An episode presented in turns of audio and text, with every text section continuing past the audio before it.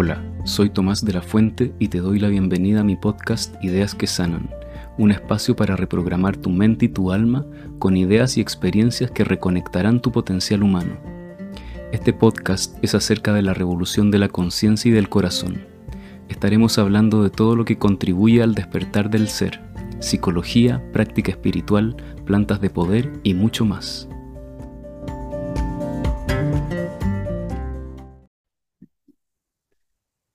La idea santa del punto 2 en el Enneagrama se llama la voluntad santa y la libertad santa. Y la voluntad santa es esto que les decía en la meditación, que no solo las cosas existen eh, del modo en que son, sino que hay una voluntad de que las cosas sean como son. Es decir, cada cosa quiere ser exactamente como es.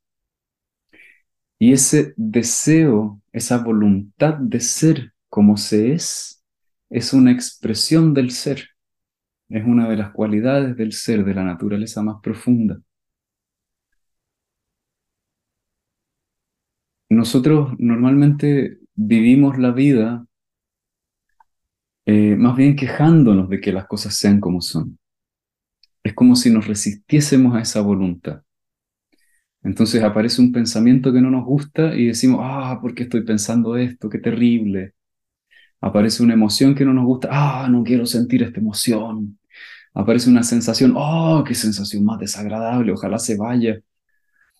Y esa resistencia es el sufrimiento. Cuando nos alineamos con esa voluntad, lo que empezamos a experimentar es que nos hacemos uno con ese flujo, ¿sí? Porque esta voluntad es una voluntad de ser. Y entonces cuando dejamos de resistir esa voluntad, es cuando nos sentimos libres. Porque en lugar de estar en contra de lo que somos, de lo que está siendo dentro de nosotros, empezamos a estar a favor y empezamos a experimentar que en realidad queremos ser eso. Es decir, si aparece dolor y, no pretendemos cambiarlo ni manipularlo para que sea de otra forma, lo que vamos a experimentar es que en ese momento todo nuestro ser quiere ser ese dolor. Y si nos abrimos a la experiencia, empezamos a experimentar cómo ese dolor está conectado con toda la profundidad del universo y empezamos a percibir cómo esa voluntad está en todas las cosas y esa voluntad es el ser. Em, si usamos un lenguaje teológico, le podemos llamar a eso la voluntad de Dios. Aunque no es necesario recurrir a un lenguaje teológico. Basta con observarlo de forma directa. Cuando estamos meditando y nos tomamos un tiempo largo para meditar, qué sé yo, te sientas una hora a meditar sin moverte. De pronto aparecen sensaciones incómodas, ¿no? Pero si tú permites que las sensaciones sean, vas a empezar a darte cuenta que tu cuerpo en realidad las quiere sentir. Para tu cuerpo no es desagradable sentirlas, aunque tú pienses que son sensaciones negativas, desagradables o malas. Y que al permitir a tu cuerpo sentir, de pronto lo que empieza a pasar es que empiezas a sentir que estás dándote permiso de ser tú mismo realmente. Al principio empezamos a sentir las cosas desagradables y aparece como una resistencia. Ay, no, esto no me gusta. Pero cuando va pasando el tiempo, empezamos a descubrir, ah, ahí tengo enojo. Ah, no, no quiero estar enojado. Pero cuando desaparece la resistencia y te permites el enojo y te pasas 20 minutos sintiendo tu enojo sin resistirlo, empiezas a sentir, uh, me estoy permitiendo ser yo mismo. En realidad estoy enojado. Y se siente bien no luchar contra mí. Se siente bien dejarme ser yo mismo. Y entonces ese sentirse bien se empieza a convertir como en una, en una frescura, se empieza a convertir en una sensación de, ¿cómo decirlo? Libertad de ser yo mismo. Eso es libertad. Y eso es lo que es la libertad santa. Es decir, cuando percibimos la voluntad santa, que es la voluntad de todo el universo de ser tal cual es. Cuando percibimos eso desde la perspectiva individual, experimentamos que todo lo que sucede dentro nuestro, cuando no lo resistimos y permitimos que sea, entonces nos sentimos libres, porque al fin sentimos que somos quienes realmente somos. Y, y el eneatipo 2, que está desconectado de esta idea santa muy fuertemente, es alguien que quiere imponer su voluntad a la realidad. Es como alguien que le estuviese diciendo a Dios, mira Dios, sabes que te equivocaste, las cosas tienen que ser como yo digo. Entonces yo voy a hacer que las cosas sean como yo digo. Yo voy a hacer como yo digo que soy. Yo digo que siempre soy amoroso. Entonces, mira lo amoroso que soy. Mira, mira cómo seduzco a todo el mundo y todos dicen que soy amoroso. ¿Viste? Yo soy muy amoroso. En mí no hay sentimientos de odio. En mí no hay sentimientos de, qué sé yo, yo doy y no espero nada a cambio. No, no es verdad. Porque mira todo lo que doy. ¿no? Es, como el, el eneatipo 2 se, se identifica con una imagen idealizada de sí mismo una imagen idealizada de sí mismo es en realidad como yo quisiera ser, no es como yo soy, es como yo quisiera ser, idealizando esa forma de ser. Y entonces voy por la vida como si le dijera a Dios, mira Dios, tú te equivocaste. Yo no soy como soy, yo soy como yo quiero ser. Entonces, este, el como yo quiero ser, yo termino creyendo que ya lo soy. Y eso es el orgullo. La, trampa es que al identificarme con la imagen idealizada, en realidad no me permito ser quien soy. Porque cada vez que en mí emergen pensamientos, sentimientos, deseos que no calzan con la imagen idealizada, entonces me resisto a sentirlo. Y cuando los otros no actúan de la forma que yo espero conmigo o no confirman esa imagen idealizada, entonces eh, necesito manipular a los otros para convencerlos de que tienen que responder a mi imagen idealizada. Entonces el eneatipo 2 está en una pelea contra la realidad, muy enojado porque la realidad no lo deja ser el mismo. Entonces es como una confusión en relación a qué es la libertad. Es como creer que la libertad es ser mi yo idealizado, cuando en realidad la verdadera libertad es aceptar quién soy. Bueno, esas son las dos ideas santas del punto 2, la voluntad santa y eh, la libertad santa. Entonces veamos qué es el orgullo con más profundidad. Y, hasta aquí, si se dan cuenta, podemos ya ir viendo que todos somos orgullosos porque realmente la mayor parte del tiempo estamos en una pelea con lo que nos está pasando, estamos en una pelea con lo que sucede, estamos todo el tiempo queriendo manipular la realidad para que la realidad confirme las especiales personas que creemos que somos. Cuando la realidad no confirma esa imagen, nos sentimos muy heridos y ofendidos. Por eso el orgullo está tan relacionado con ser testarudo. Bueno, entonces dice así en la primera línea de mis apuntes. Dice, el orgullo está relacionado con nuestra dificultad para evaluar de modo realista nuestros límites y habilidades. Nos lleva a caer en la sobrevaloración y en la devaluación. La imagen idealizada se podría decir que es la estructura que nos vamos a encontrar en el punto 2. En el punto 3 encontramos al yo ideal, el yo que yo tengo que ser para agradarlos a todos. En el punto 2, en cambio, lo que nos encontramos es el yo idealizado, que es quién yo querría ser, quién yo amaría ser, y que si yo fuera de esa forma, ¿cómo decirlo? estaría todo el día autoadulándome porque no podría resistirme a mi propia existencia. ¿Sí? Una cosa así. Eh, por eso al, orgullo se le ha llamado también el ego-adulación, que es una búsqueda de ser adulado por los demás. Eh, que los otros me digan lo especial que soy, lo importante que soy, lo fantástico que soy. Porque necesito demostrar que yo ya soy mi yo idealizado. Entonces, si yo insisto en demostrar que soy el yo idealizado, lo que va a pasar es que no voy a poder percibir cuáles son mis verdaderas capacidades y mis verdaderas habilidades. Porque el yo idealizado siempre está por encima de lo que es posible y real. Entonces podríamos idealizar, por ejemplo, no, yo soy una persona que tiene mucha energía. Porque nosotros quisiéramos ser una persona que tiene mucha energía porque imaginamos que todo el mundo va a amar a una persona con mucha energía. Y entonces me comprometo constantemente a más cosas de las que mi energía es capaz de realizar. Entonces no, tengo una idea realista acerca de mi capacidad. O bien, si tengo menos energía que la que mi imagen idealizada pide, entonces me voy a devaluar. Porque así como me autoadulo, también me autodevalúo cuando la realidad no calza con esa imagen.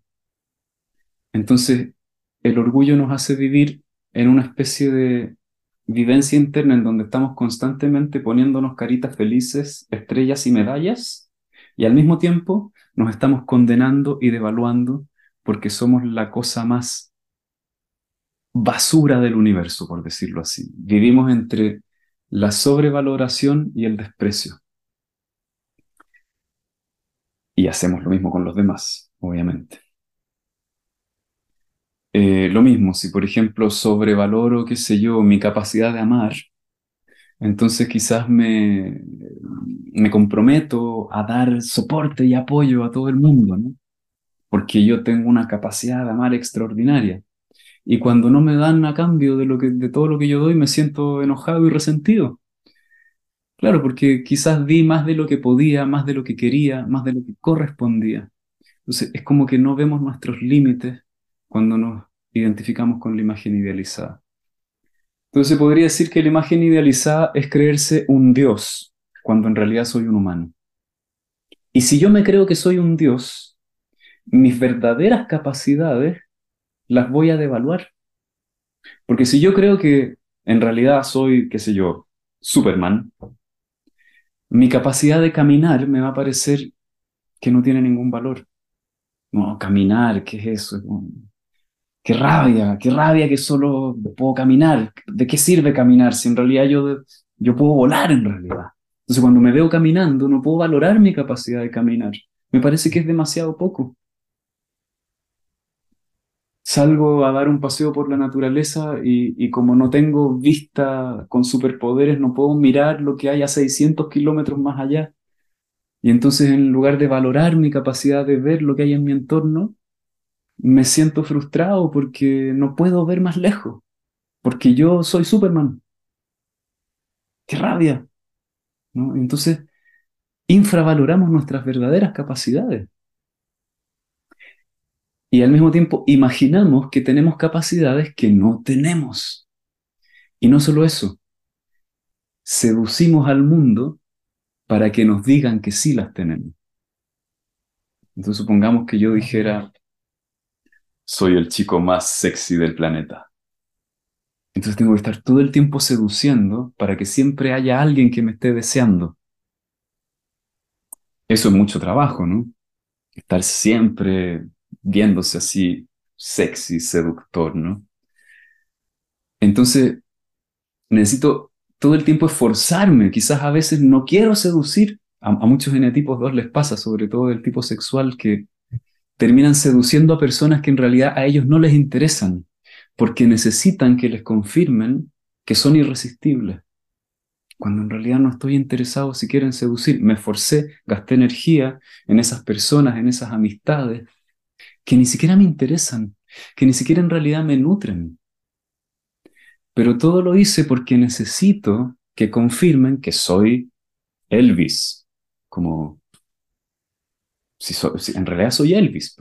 Entonces, si no estoy haciendo todo ese despliegue de seducción, eh, nadie me, dice que en realidad soy Elvis. Elvis era un, un sexual, ¿no? Evidentemente.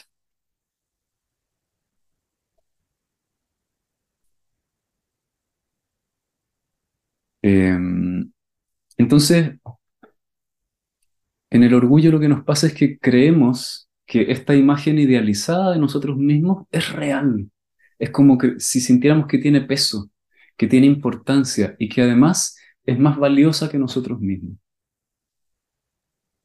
Todo el tiempo nos estamos experimentando con este filtro y eso nos hace sentirnos simultáneamente con una sensación de ser insignificantes, poco importantes y no merecedores de amor.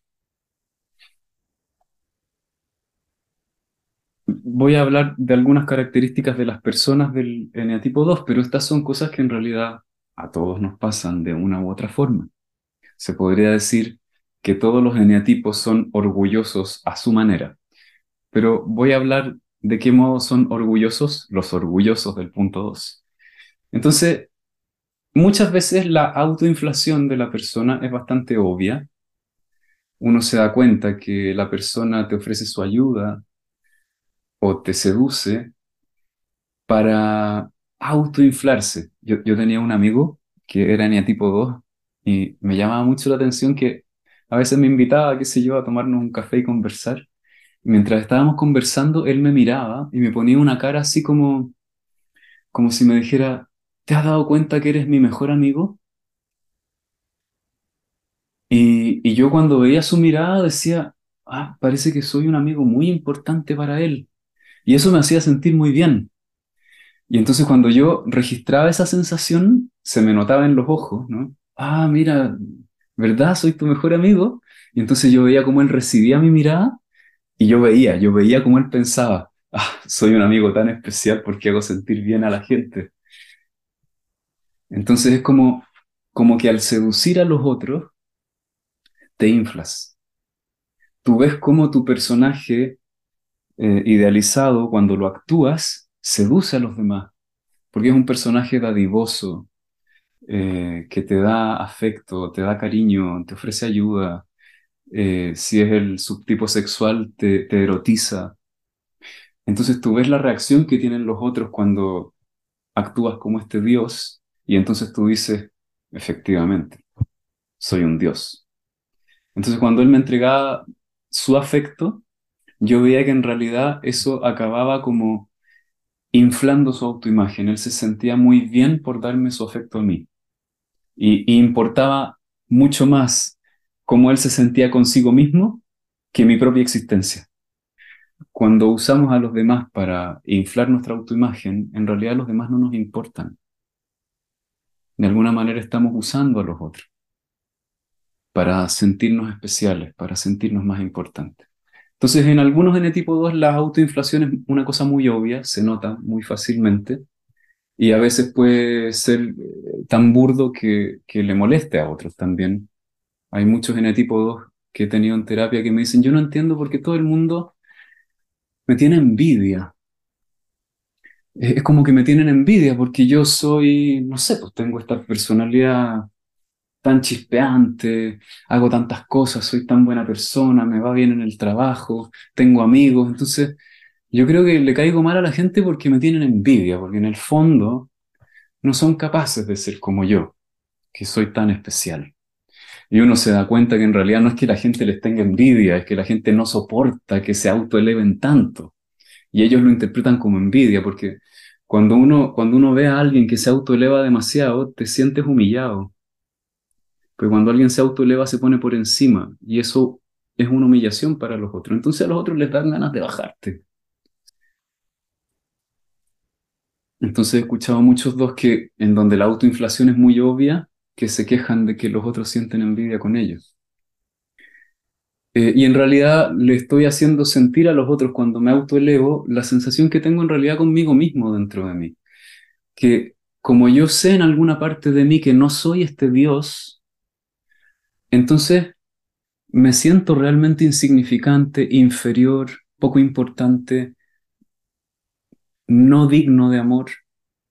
Entonces se podría decir que así como los dos seducen para confirmar su imagen de ser dioses, también devalúan a los otros de maneras muy inconscientes muchas veces para sentir que son dioses.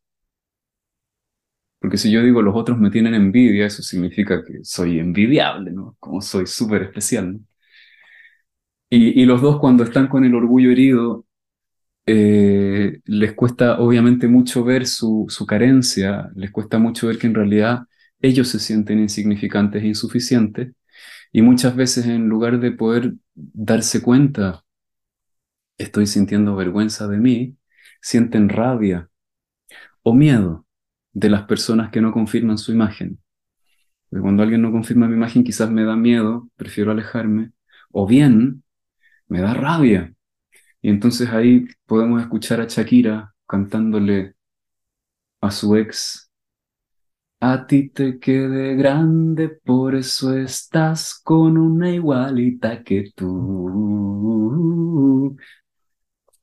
En el fondo le está diciendo, no, yo soy demasiado para ti, por eso no puedes estar conmigo. No es que yo me sienta herida porque tú no confirmaste que yo soy, soy irresistible, nadie puede dejar de quererme. Pero si tú no me quieres es porque te quede de grande, no porque hay un problema conmigo. Es una forma de proteger el orgullo, ¿no? Pero eso obviamente es cuando estamos más desintegrados, cuando el, el eneatipo 2 está más integrado, es más consciente de su herida, por supuesto, y, y podrá hacer que no ataque de ese modo tan tremendo a quienes lo ofenden. En muchas versiones del eneagrama se describe al eneatipo 2 como el ayudador, ¿ya? Y yo creo que de verdad es equivocarse mucho con lo que realmente es el orgullo. Es verdad que los dos son ayudadores. Eh, ahora, no todos los dos son ayudadores. Y el motivo por el cual pueden ser muy ayudadores con los demás es porque quieren seducir, en el sentido de que quieren hacer que los otros sientan que ellos son especiales. Entonces quieren recibir eh, el amor, la admiración de los otros. No, ayudan porque, porque sean abnegados, porque amen tanto a los demás, es porque necesitan confirmar su imagen grandiosa. Entonces creo que decir que son ayudadores, si bien es correcto, desde la conducta a veces los dos se pueden perder completamente ayudando a todo el mundo. Pueden ser la amiga que escucha a todas las otras amigas, la pareja que, pretende salvar al novio de sus adicciones, etcétera. Sí, es verdad caen en ese rol de ayudador. Eh, pero en realidad no lo hacen porque quieren ayudar al otro, es para confirmar mi imagen grandiosa. Entonces, realmente es más preciso llamarle el ego adulador o ego seductor. Entonces, es esa adulación, ¿no? Adular a los que, a los que confirman mi imagen y por otro lado, desprecian a los que no. Entonces, los dos tienen una cosa y aquí son bien distintos al eneatipo 3 que los eneatipos 3 tienen un deseo como de agradar a todos. Quieren agradar el yo ideal de la humanidad. Quieren ser el número uno de la humanidad. Es como un buen arquetipo del eneatipo 3 es como eh, la Miss Universo, ¿no? Es como yo, yo quiero ser la mujer más bella del mundo. Y que todos digan, oh, tú eres la mujer más bella. En cambio, el 2 quiere seducir solo a las personas que a él le interesa, las personas eh, de quienes él quiere recibir su amor. No son todas las personas como en el, en el tipo 3. Entonces, lo que el enatipo 2 hace es eh, manipular mucho y seducir mucho a las personas de las que yo quiero el amor, pero a las otras como que no las mirara, como que no existen, ¿no? Eh, y entonces las otras personas se pueden sentir muy poco confirmados, muy despreciados por la actitud del 2.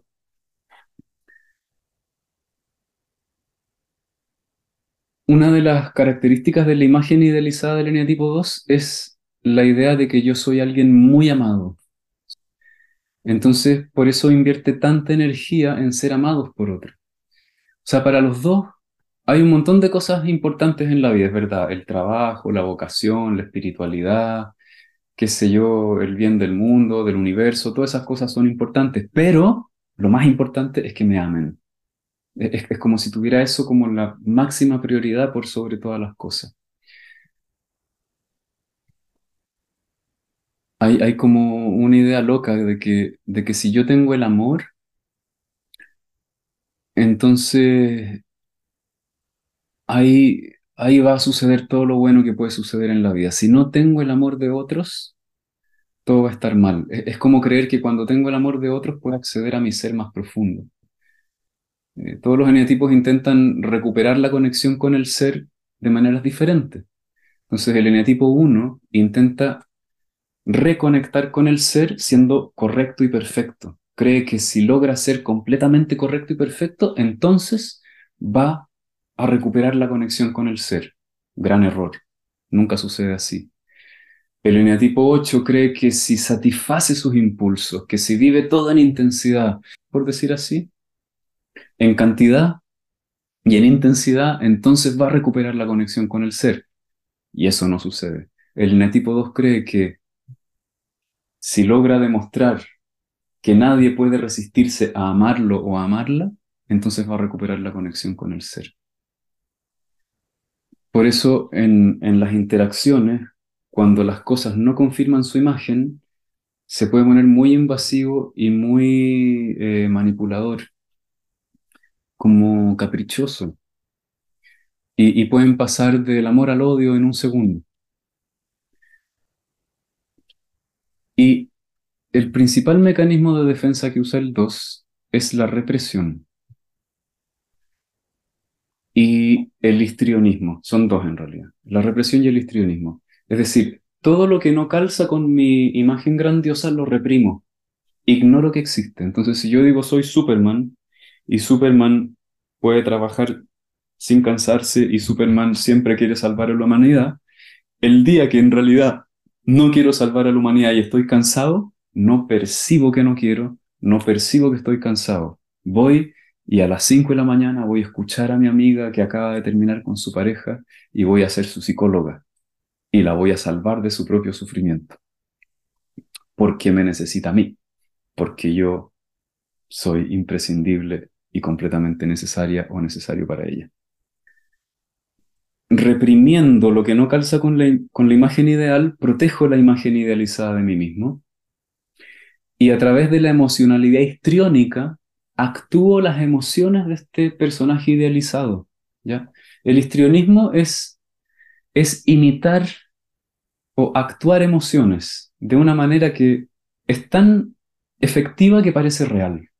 Entonces, si mi personaje dice que yo amo a todo el mundo, entonces yo a las 5 de la mañana en realidad no quiero ir a ver a mi amiga, quiero dormir, estoy cansada, pero voy allá y cuando la veo siento que la amo, que la quiero cuidar, cuando en realidad no es verdad. Pero es mi personaje idealizado el que quiere hacer eso. Y entonces yo empiezo como a actuar la emocionalidad del personaje. A tal punto que siento que las emociones son genuinas. Y por supuesto que la otra, persona, la otra persona también la siente genuina. Por eso los dos pueden ser tan seductores, porque, porque realmente ellos sienten que esas emociones del personaje son reales.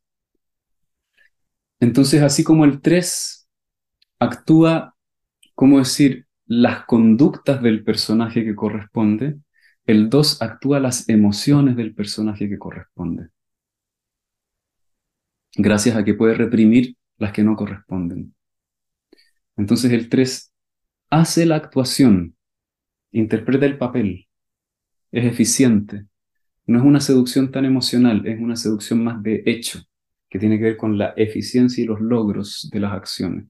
En cambio, en el 3 la en el 2, perdón, la actuación es más la emocionalidad que corresponde al personaje. Eso es una emocionalidad histriónica. Entonces la persona realmente siente que las emociones son muy genuinas. Y, por supuesto que algo de genuino hay en ella. O sea, de verdad a sus amigos los quieren, ¿no? No es que estén mintiendo, ¿no? Pero es como que al reprimir todas las otras emociones, queda solamente esta y la exagera un poco. Entonces, en, esa, en esa actuación y en esa represión de lo que soy, de alguna manera me estoy usando a mí mismo para representar el personaje que tengo que ser, ¿no? O sea, los seres humanos en realidad, como no somos dioses y no queremos ser dioses y no queremos hacer el esfuerzo de ser dioses, pero me esfuerzo a mí mismo a representarlo y a sentir como si yo fuese. Entonces, Uf, es una cosa tremenda, tengo que mantener toda mi energía arriba todo el tiempo, ¿no? Y cuando la energía baja, ¡fum! me desinflo porque no, no soy el Dios que realmente creo que soy. Entonces, Estamos todo el tiempo oscilando. Y eso nos pasa a todos con el yo ideal, no solo a los genetipos Y aquí voy a decir la última cosa sobre la personalidad 2 y luego voy a hablar del orgullo en general. Y esto que voy a decir de la personalidad 2, para mí fue el máximo descubrimiento sobre la estructura de esta personalidad, porque explica por qué el 2 funciona como funciona. Es muy preciso esto. Dice, para el 2, reconocer su necesidad de amor equivale a decir que no lo merece, porque si lo mereciera, ya lo hubiera recibido y entonces no sentiría la necesidad de amor. ¿Se entiende? Es decir, cuando algo pasa que me hace sentir no amado, es como si yo dijera, si ahora no me estoy sintiendo completamente amado, eso es una evidencia de que no me lo merezco, de que no soy digno de amor, de que soy tan horrible, estoy tan lejos de ser ese Dios que todos me van a despreciar, todos me van a odiar, nadie me quiere, todos me odian en realidad. Entonces, es muy difícil sentir la necesidad, porque sentir la necesidad se siente como una herida narcisista. Las heridas narcisistas son dolorosísimas. De verdad que son una tortura porque, porque sientes que todo lo que eres se merece el desprecio. Es muy doloroso. A los dos les pasa que se identifican con sus estados emocionales. Entonces, si estoy triste, soy una persona triste. No es que estoy triste, soy una persona triste. Y si soy una persona triste, es porque no me quieren, porque nadie quiere a las personas tristes como yo. ¿Se entiende? Es como convertir los estados emocionales en una imagen con la que me identifico.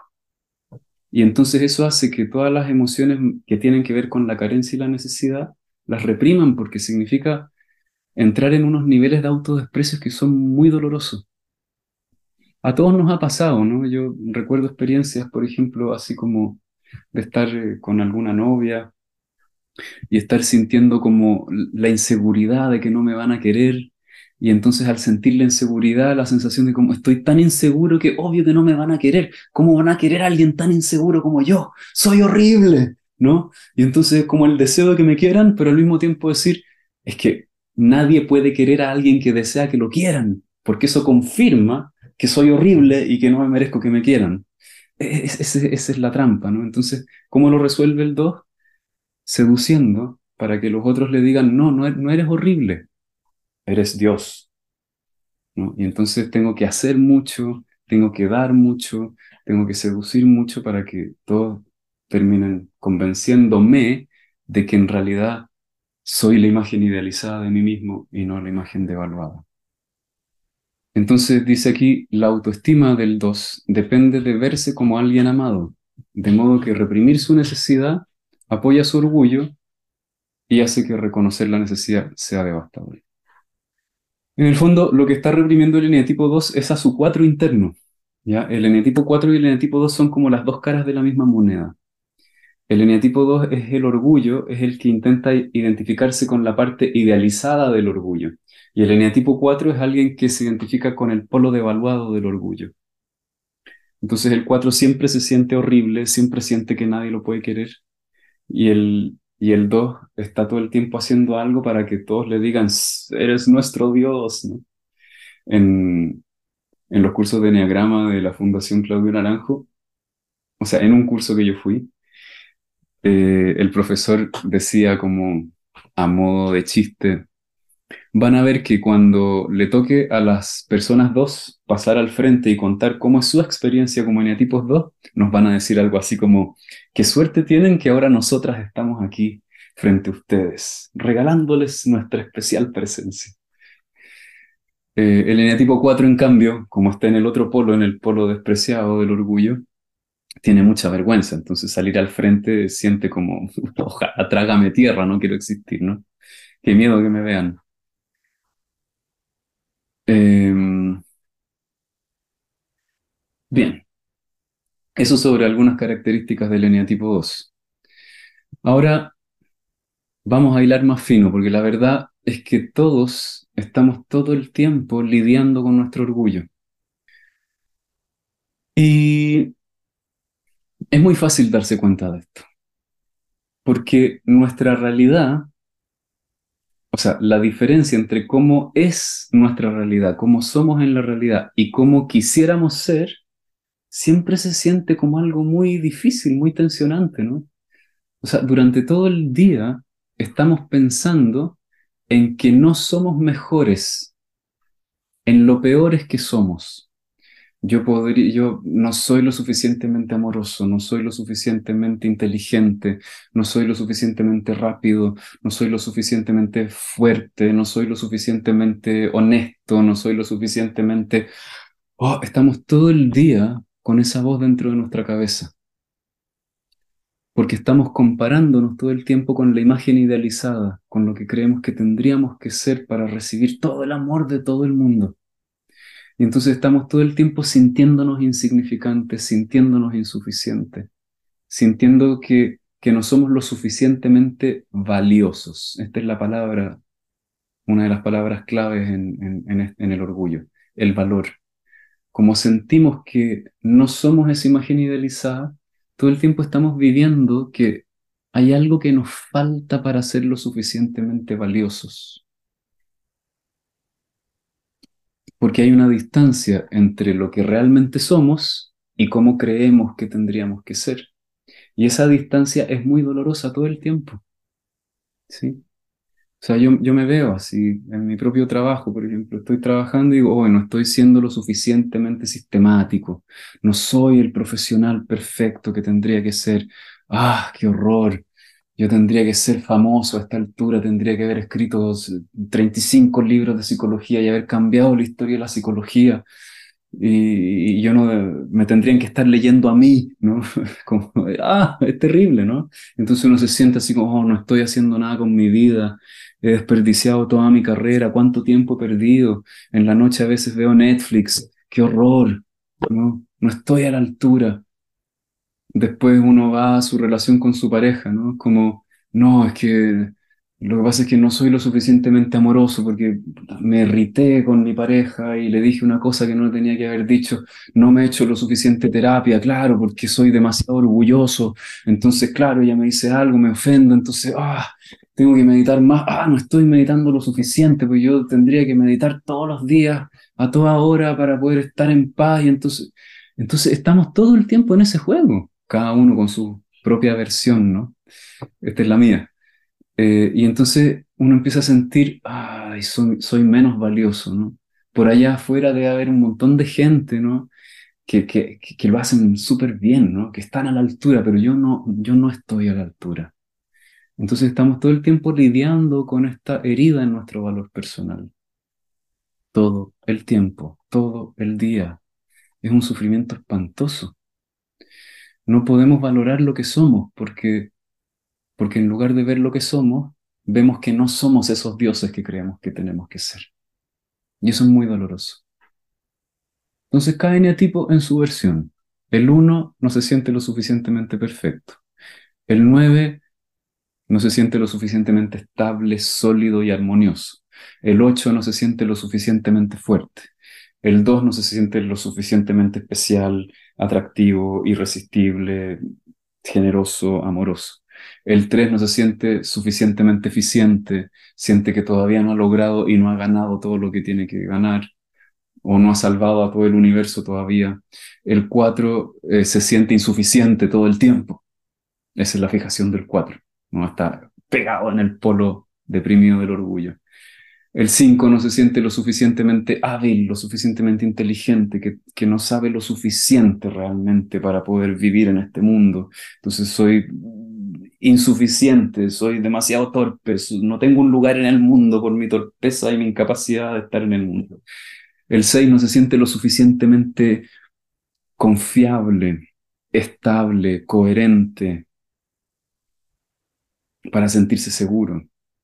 El 7 no se siente lo suficientemente libre, expandido, feliz, realizando todos los deseos, siendo el más creativo. Así. Entonces, cada eneatipo lidia con su orgullo como una herida dolorosa todo el santo día. Y la realidad, lo que ocurre en la realidad, está todo el tiempo mostrándonos que no somos ese ser idealizado que quisiéramos ser. Porque la idealización es una idea mental, no es lo que realmente somos. Entonces, la vida cotidiana de todos los días está todo el tiempo diciéndonos, oye, no eres Dios, eres menos que eso, te cansas más rápido, amas un poco menos, eres menos todopoderoso. Y nosotros en lugar de decir, ah, ya está, es porque soy humano, no pasa nada. No, decimos, hay algo malo conmigo. Entonces, la realidad todo el tiempo nos está mostrando nuestros límites. Y cuando estamos en el orgullo, en lugar de ajustar nuestra imagen a nuestra realidad y decir, claro, porque soy humano, no pasa nada. A mis 45 años no tengo la energía que tenía cuando 20. Pero si no tengo la energía que tenía cuando 20, no pasa nada, no hay nada de malo conmigo, no me falta nada. Pero si no tengo la energía que tenía a los 20, ah, debe ser porque todavía no, no, no, he hecho terapia, ah, es mi indisciplina de hacer ejercicio, ah, debo estar enfermo de algo, por eso no tengo esa energía. Cuando en realidad no hay nada de malo conmigo. Lo único de malo es que me estoy comparando con la imagen idealizada. Entonces, para dejar de infravalorarnos todo el tiempo o de sobrevalorarnos, lo que necesitamos comenzar a hacer es comenzar a reconocer cuál es nuestra real realidad.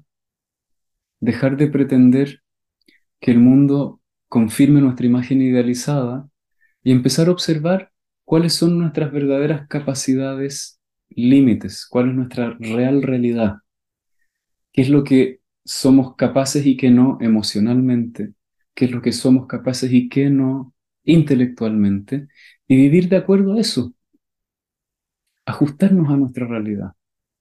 Es decir, ni sobrevalorarme ni infravalorarme. Y cuando podemos hacer eso, empezamos a desarrollar nuestro verdadero potencial.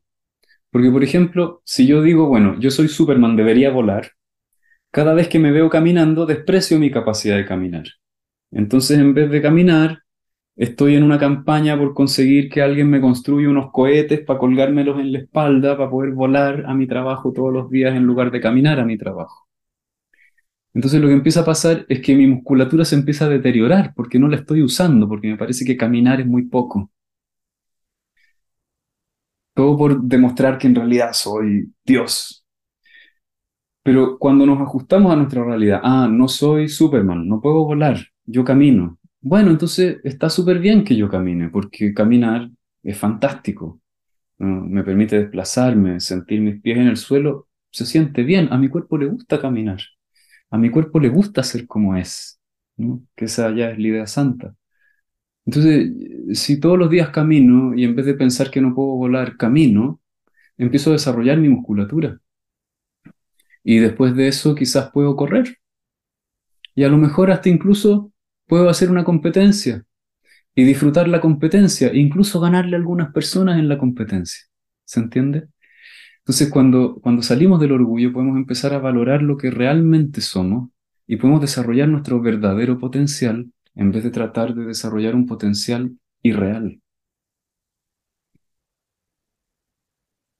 Y por ejemplo, una cosa muy, muy típica que, que le pasa a los genetipos 2 es que a pesar de que son personas muy sensibles, les cuesta mucho valorar esa sensibilidad sienten que en el fondo su sensibilidad es algo que está mal, ¿sí? que no deberían tenerla. Porque su sensibilidad les hace sentir dolor, y cuando siento dolor, eso confirma que si siento dolor es porque soy lo peor y nadie me quiere, todos me odian, y, ¿no? Entonces, una de las cosas que es, muy sanador para un tipo 2 es descubrir que en realidad esa sensibilidad es un tesoro. Me permite conectar con los otros y que esa misma sensibilidad, así como me permite conectar con los otros y conmigo, también me lleva a, a veces a decir no quiero, a veces me molestan más cosas, me irrito mucho más de lo que yo quisiera. Y entonces cuando puedo valorar esa sensibilidad como algo importante, puedo validar lo que me irrita y lo que me molesta, entonces puedo decir no a tiempo sin pasarme de mis límites. Y entonces me puedo empezar a cuidar. Y entonces como no estoy excediendo mi límite todo el tiempo, me empiezo a sentir bien. Y eso permite que yo pueda empezar a desarrollar otras cosas y que esa sensibilidad la puedo usar para disfrutarme o para ponerla a trabajar en algo creativo, etcétera, etcétera.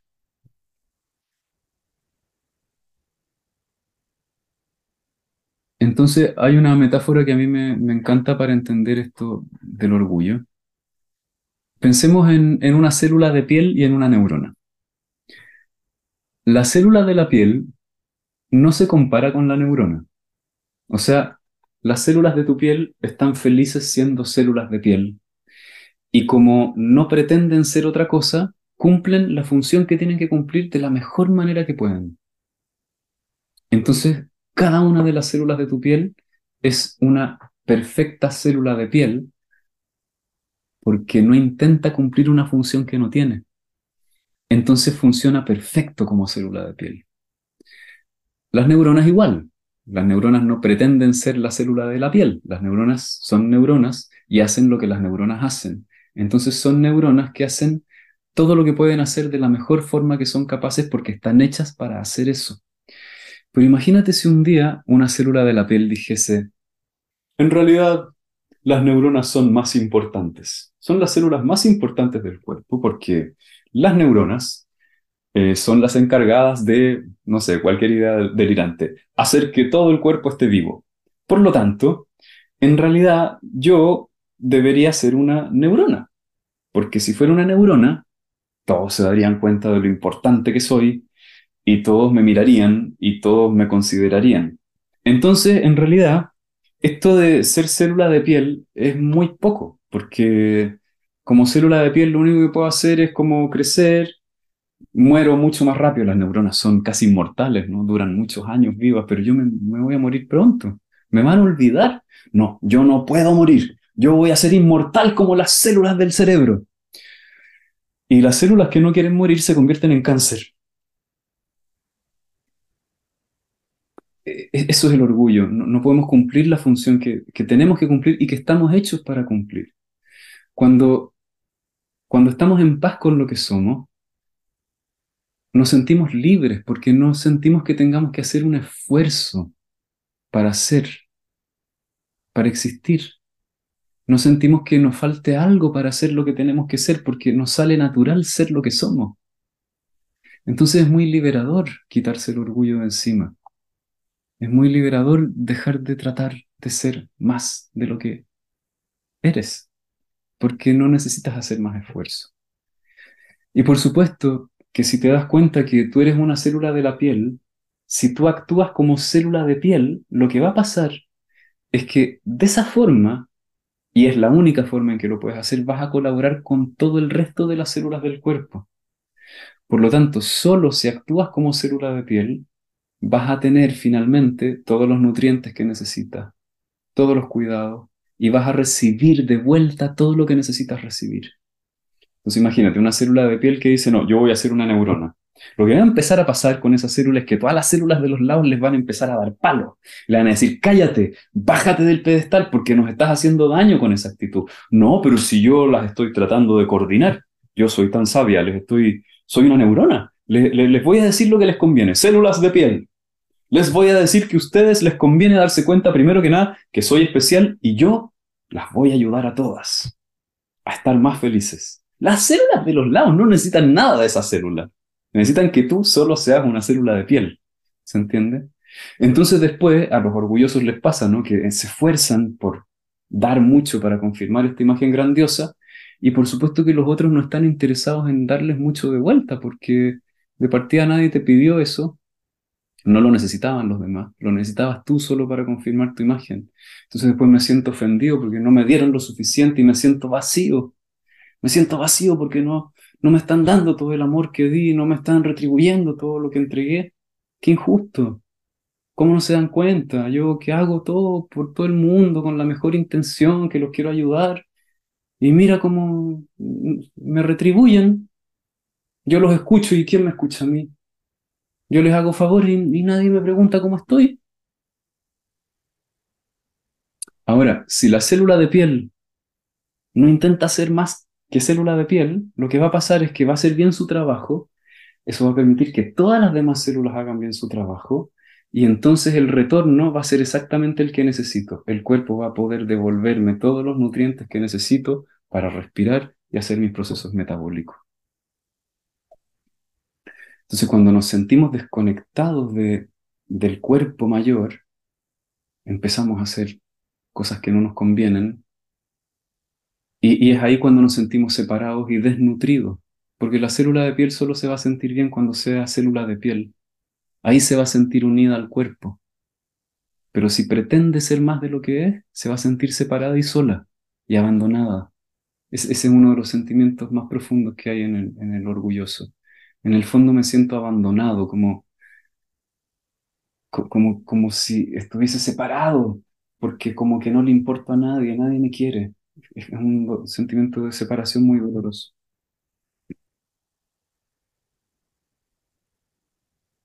Entonces, cuando la realidad nos confronta y nos amenaza con llevarnos a la autodisminución, es decir, cuando todas las células nos dicen, oye, eh, no eres neurona, eh, no, no te queremos ofender, es solo que no eres una neurona, ¿sí? Pero nosotros desde nuestro orgullo interpretamos eso como, no soy una neurona, oh, entonces soy lo peor, ¿no? Entonces cuando nos ocurre eso, intentamos restaurar el orgullo de algunas maneras muy clásicas. Una es negar que nos sentimos humillados eh, y decir que en realidad no nos comprenden. Entonces, bueno, esa es una, típica. Y, tiene harto que ver con, con, lo que le pasa a los cuatro que están muy fijados ahí, que los cuatro sienten que nadie los entiende. Eh, la otra cosa que podemos hacer es justificar el comportamiento que no estuvo a la altura de nuestra autoimagen idealizada, quejándonos de que la otra persona nos empujó a comportarnos así, o bien que se lo buscó. Entonces, si yo no actué con toda la generosidad y la dadivosidad de mi autoimagen, es porque en realidad, a ver, las otras personas no me dejan hacerlo, o sea, se interponen en mi camino para que yo sea quien realmente soy, porque me demandan demasiado, porque no me escuchan, porque no me entienden, entonces si al final no puedo ser tan dadivoso, es culpa los otros. Y si me enojé y les lancé un zapato por la cabeza, es porque se lo buscaron. Problema de ellos. Y así mantenemos intacta nuestra imagen idealizada. Intentar vengarse. Esto es lo que en el eneatipo 2 se le llama cuando se desequilibra y se conecta con su 8. ¿no? Eh, entonces es como intentar empatar el puntaje. Ah, tú me hiciste esto, muy bien, ojo por ojo, diente por diente, yo te hago esto otro, ¡paf! Entonces ahí Shakira es un súper buen ejemplo con su canción. Qué, qué venganza más dulce, más tremenda la que ha tenido Shakira con su ex, ¿no? Lo humilló públicamente frente a todo el mundo y seguramente se ganó varios premios por esa canción, imagínate. Entonces todos le confirmaron, sí, tú eres la diosa. Y él no está a tu altura. Una humillación pública. O la otra forma también podría ser perder el interés en las personas que sentimos que no han confirmado nuestra imagen, diciéndonos a nosotros mismos, al cabo que ni quería, no lo necesito, no me importa, no me gustaba tanto esa persona, en realidad no me interesaba.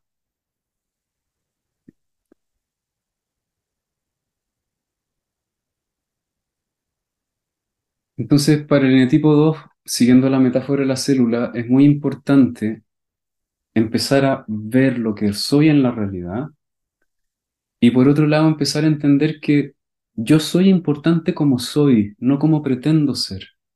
No necesito traspasar mis límites, no necesito ser más de lo que soy, porque si yo soy lo que soy, entonces puedo empezar a interactuar con los otros de una manera complementaria y todos tenemos un lugar. ¿Sí? Entonces, eh, todos somos importantes no a expensas unos de otros, sino junto a los otros. Que las células del cuerpo lo entienden perfecto.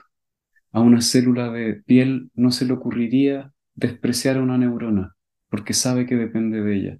Y a la neurona no se le ocurriría despreciar a las células de la piel, porque saben que dependen de ellas también.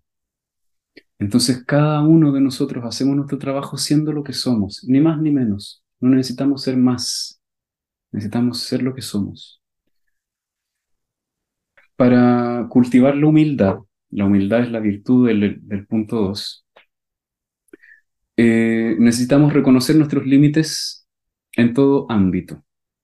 Primero, nuestros límites físicos. No podemos hacer más de lo que nuestra energía nos permite hacer. Y tampoco subestimar nuestra capacidad. Es decir, si yo soy capaz de correr 10 kilómetros, corro 10 kilómetros. Genial, no tengo por qué pensar que no puedo correr los 10 kilómetros. ¿Sí? Eso sería malentender la humildad. Pero si no puedo correr más de 10, no corro más de 10. Tan simple como eso. Ser reales respecto al tiempo. Sí que esto es algo que también a veces nos pasa cuando estamos muy en el orgullo, que hacemos promesas o nos sobreextendemos haciendo cosas que en realidad no son posibles en ese espacio de tiempo. O cosas que no queremos hacer. Tener un sentido realista de nuestra inteligencia. Reconocer cuál es nuestra inteligencia. Nosotros no podemos tener toda la sapiencia del universo. Algunos somos más inteligentes, qué sé yo, desde la razón y la lógica, otros son más inteligentes desde las emociones, otros tienen una inteligencia más kinestésica y todas las inteligencias están bien y son necesarias. No puedo abarcar todas las inteligencias y no por eso me falta algo. Y también mi tipo particular de inteligencia no es ni mejor ni peor que la de nadie. Y aquí algo muy importante y trascendental, que es empezar a permitir el rango total de nuestras emociones, no solamente las que calzan con la imagen idealizada. Y aquí yo diría que es donde está la dificultad más grande en el eneatipo 2, que son personas muy emocionales. De todos los eneatipos del eneagrama, el 2 y el 4 son los más, más, más emocionales de todos. Si tú eres alguien tan sensible, estar solo permitiendo las emociones que caben dentro de la imagen idealizada es un nivel de autotortura espantoso. ¿Y por qué al eneatipo 2 le cuesta permitir todas sus emociones? Es porque cuando aparece una imagen que no calza con la imagen idealizada, entonces creo una imagen devaluada de mí mismo. Es decir, si me siento triste, en lugar de decir ahora estoy sintiéndome triste, y eso es todo lo que ahora está pasando. Sigo siendo la misma persona de siempre, pero ahora triste. A lo que, lo que le pasa a los genetipos es que se identifican con la emoción. Y esto no solo le pasa a los dos, nos pasa a todos. Entonces cuando estoy triste, no solo digo estoy triste, sino que digo soy una persona triste y patética. Y a las personas tristes y patéticas nadie las quiere. Entonces construyo a partir de un estado emocional una imagen y me identifico con esa imagen. Entonces al lineatipo 2 le pasa mucho esto, que a partir de cualquier estado emocional construye imágenes y las imágenes parecen ser más reales que la experiencia que están teniendo.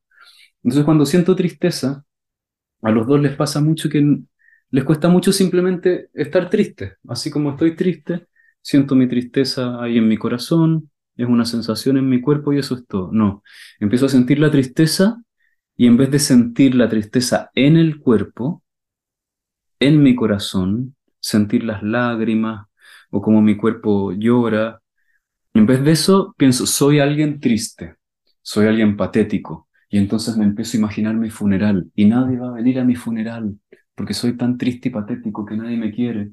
Y entonces empiezo a llorar porque nadie viene a mi funeral, porque nadie ama a las personas tristes. Entonces me fui en un rollo mental que no tiene nada que ver con la experiencia de estar triste aquí y ahora. Lo que necesitan los genetipos 2 es permitir el rango total de sus emociones sin crear imágenes, sin crear identificaciones de sus estados emocionales con imágenes, idealizadas o devaluadas. Porque cuando el eneatipo 2 siente las emociones idealizadas, también construye imagen, ¿no? Como estoy sintiendo amor hacia mi nuevo novio o mi nueva novia. Soy el máximo amante del universo. Todo el mundo quisiera sentir mi amor porque mi amor es tan especial. Entonces también convierto la experiencia en una autoimagen ahora idealizada. Entonces se trata de aprender a sentir sin crear imágenes. Solo sentir. Ahora estoy sintiendo amor. Eso no significa que soy el máximo amante. Significa que qué bonito, el universo a través de mí se está manifestando como una emoción de amor. No soy yo el que se está manifestando, es el universo manifestándose. Entonces, dejar de identificarse con las propias experiencias. Hay tres preguntas que al eneatipo 2 le hace muy bien hacerse ante cualquier situación. ¿Quiero hacerlo? ¿Puedo hacerlo? ¿Debo hacerlo? Son tres preguntas que nos dan conciencia de nuestros límites. Quiero, puedo y debo. Entonces, si ante cualquier cosa no tienes muy claro cuál es tu límite, hazte esas tres preguntas. Primero, ¿quiero hacerlo? Si no quieres hacerlo, no tienes por qué hacerlo. ¿Puedo hacerlo? A lo mejor quiero, pero no puedo. A lo mejor quiero y puedo, pero no debo. A veces podemos querer y poder hacer cosas que no corresponde que hagamos.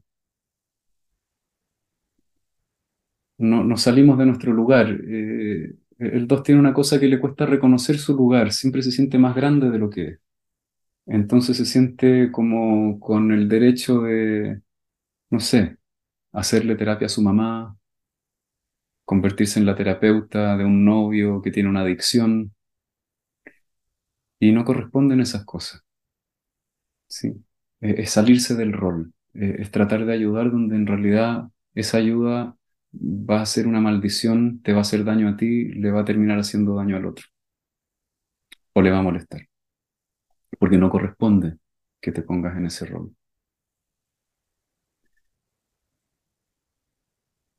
Entonces, empezar a ver nuestros límites es el, es el comienzo, y lo que va a pasar obviamente es que como estamos identificados con la imagen idealizada, al principio va a doler un poco porque cuando estamos en nuestra imagen idealizada, si no somos la imagen idealizada, creemos que somos lo peor del universo, lo cual no es verdad. Pero al, ir reconociendo los límites, muchas veces nuestro orgullo nos ataca y eso se siente como algo doloroso. Sin embargo, a medida que empezamos a reconocer nuestros límites, empezamos a sentir que estamos en un terreno seguro, porque empezamos a tener una evaluación real de nosotros mismos. No necesitamos ya inflar nuestra imagen, porque cada vez que inflamos nuestra imagen eso nos genera ansiedad, porque en alguna parte sabemos que la realidad nos va a decir que no es verdad.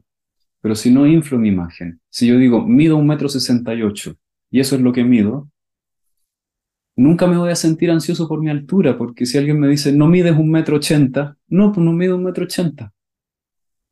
No mides un metro cincuenta, no, no mido un metro cincuenta, mido un metro sesenta y ocho. ¿Es tan real y sólida esa verdad que entonces no necesito hacer nada para demostrarla, y entonces me empiezo a sentir muy liviano, sin inseguridad, ¿no? Y la parte difícil del orgullo es que cada vez que sentimos que lo hemos logrado, entonces nos ponemos una estrella. ¿sí? A todos nos pasa.